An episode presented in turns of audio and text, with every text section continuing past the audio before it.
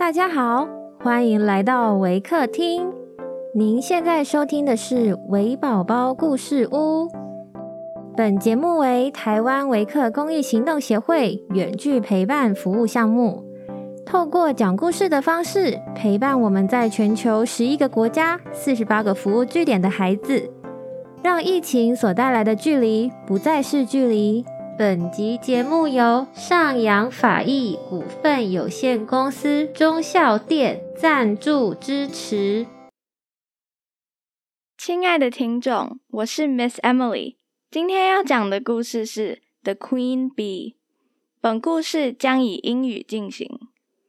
Hi everyone, I'm Miss Emily from Waker. Today I'm going to share a story about the queen bee. The queen bee.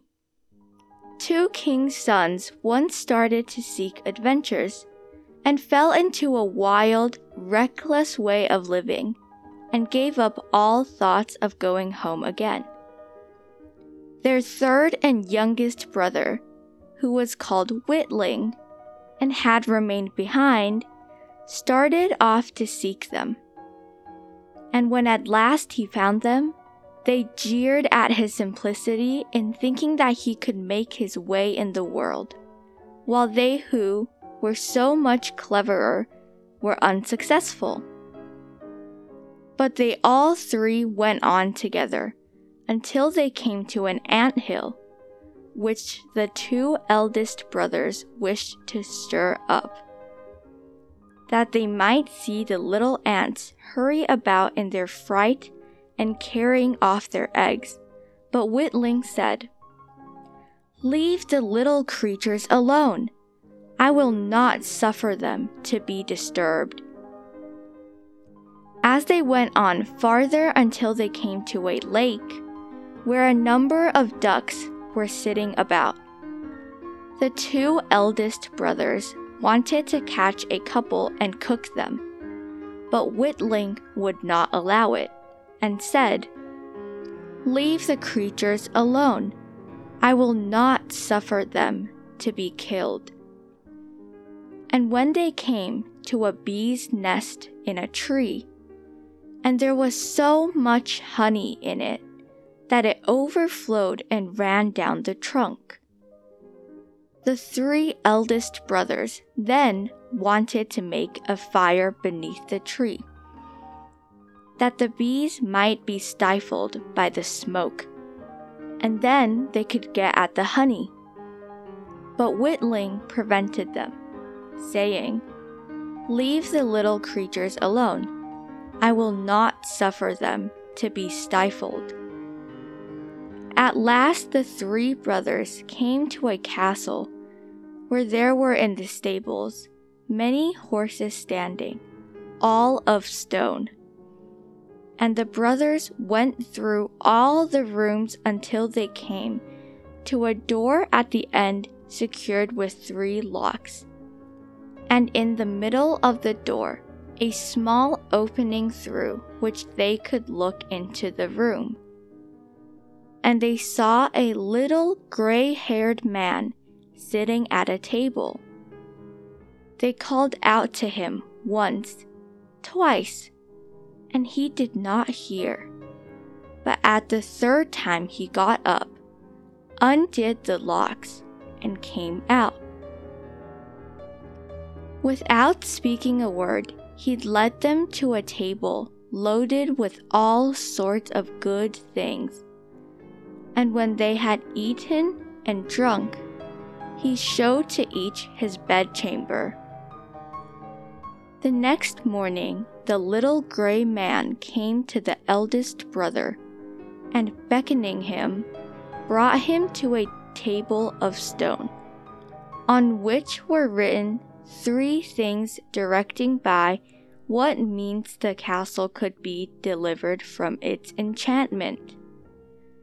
The first thing was that in the wood under the moss lay the pearls belonging to the princess a thousand in number, and they were to be sought for and collected. And if he who should undertake the task had not finished it by sunset, if but one pearl were missing, he must be turned to stone. So the eldest brother went out and searched all day, but at the end of it, he had only found 100. Just as was said on the table of stone came to pass, and he was turned into stone. The second brother undertook the adventure next day, but it fared him with no better than with the first. He found 200 pearls and was turned to stone. And so at last it was Witling's turn, and he began to search in the moss but it was a very tedious business to find the pearls. And he grew so out of heart that he sat down on a stone and began to weep. As he was sitting thus, up came the ant king with five thousand ants, whose lives had been saved through Witling's pity and it was not very long before the little insects had collected all the pearls and put them in a heap.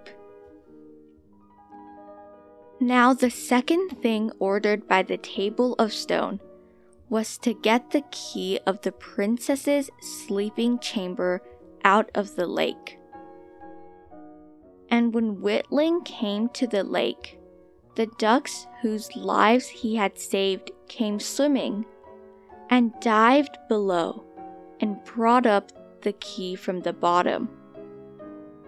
The third thing that had to be done was the most difficult, and that was to choose out the youngest and loveliest of the three princesses as they lay sleeping.